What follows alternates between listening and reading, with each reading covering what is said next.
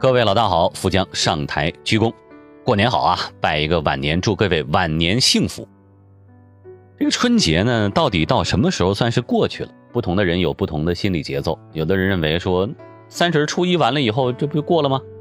还有的人认为说，初六啊放假结束，初七上班啊，就算是过了年了。还有人呢比较倔强，这不行啊，这个吃完元宵啊，过完十五，年算过去了。还有的人说不出正月都是年啊，问过年好都不晚。还有人说，哎呀，二月二之前都是年，再赖两天。啊，这个是各种各样的情况。所以现在正在收听这期节目的各位啊，这几天都在忙些什么呢？可能正在返乡，或者说这个返回工作岗位、学习学校的城市的这个路上，返程的路上颠簸，咣当咣，咣当咣，在火车上哈，也可能早就开始忙碌的工作了啊，开工半个月了。也可能还没开学啊，仍然呢享受着假期最舒服的一点时光。从刚回到家最初的不适应，现在已经完全适应了。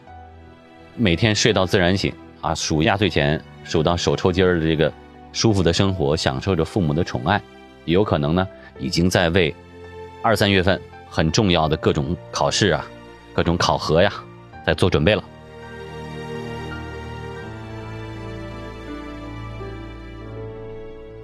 而对我来说呢，呃，我这开工到底多长时间了不太好算哈，因为我春节假期呢期间一直在值班。对于媒体工作来说，尤其是新闻的直播工作来说，三百六十五天没有一天和其他是不一样的啊。假期这概念没有啊，假期也需要值班。那今年春节呢就留在北京值班，确实过年啊在大城市里待着，很没有那个感觉，很无聊。因为对我来说。可能这个中间倒休的一两天跟普通的周末没有什么区别。北京城市很空，路上很好走，但是没有年味儿。五环内不让放鞭炮啊，这个我个人也支持啊，为了空气质量。然后呢，休息的时候去商场、去庙会啊，很无聊。所以呢，我是在正月十五之前啊，因为春节的值班嘛，后面给我调休了几天。正月十五之前回了一趟老家，回了趟山东烟台，一下飞机就直扑。当地很火的海鲜馆子排了半个小时队，哎呀，吃上那口鲅鱼馅饺子啊，吃上这个生蚝啊，吃上花蛤啊，吃上鱿鱼，那一刻啊，我就觉得我真的是回家了，真的是过年了。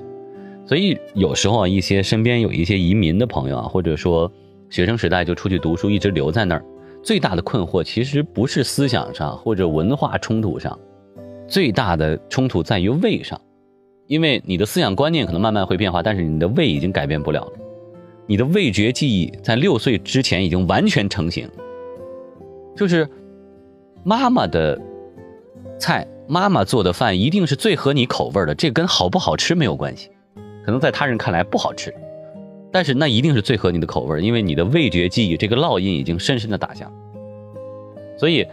出国的朋友、移民的，或者说出去旅行个十天二十天的，你看他过了十天之后，他最想念的，可能不是祖国的大好河山，他想念的可能是火锅，想念的是中餐，想念是麻婆豆腐，是这些。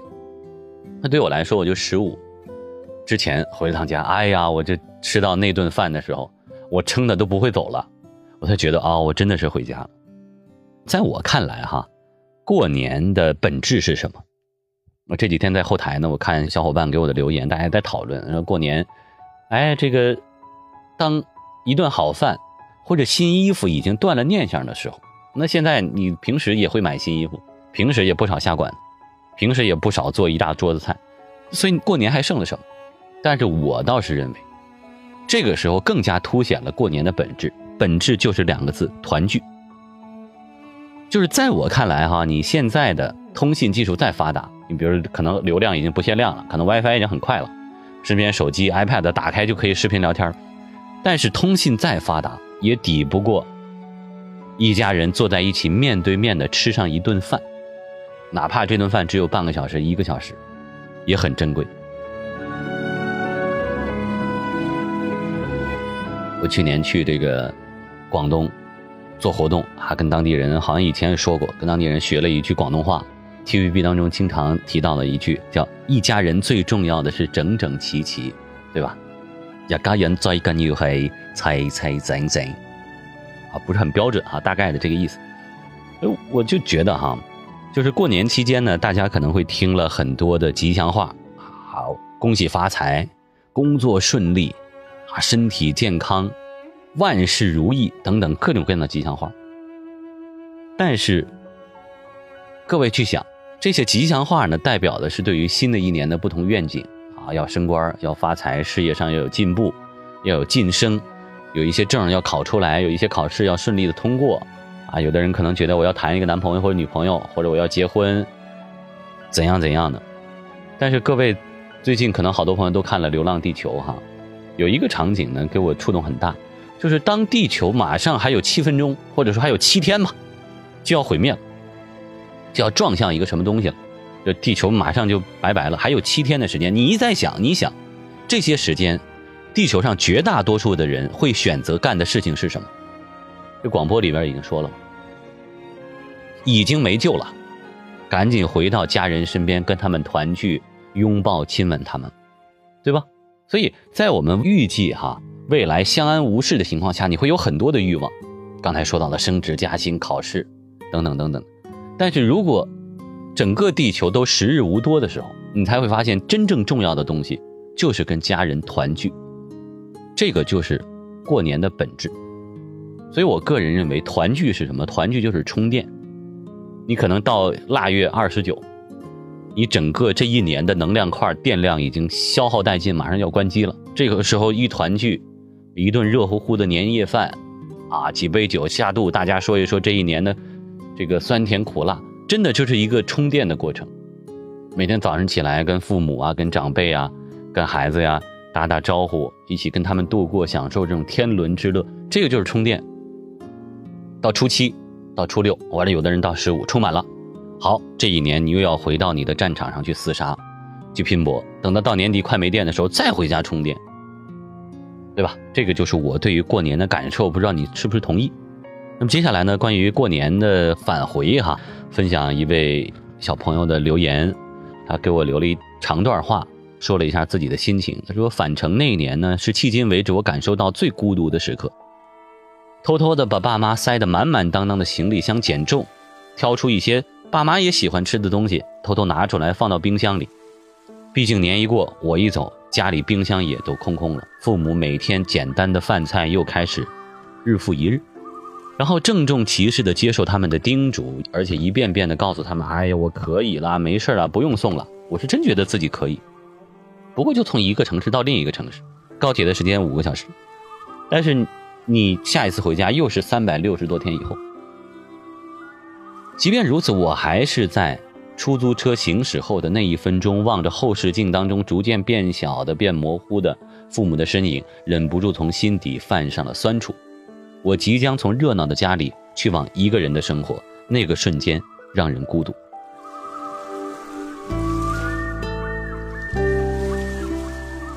哎，不知道这位小朋友的留言是不是也会让你有同感哈？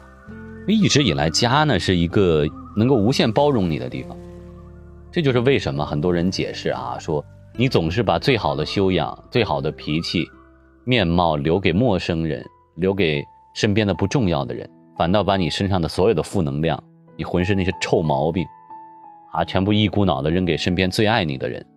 你看，就因为家里有安全感，你觉得你在家里撒泼打滚，家里也不会对你有其他的伤害。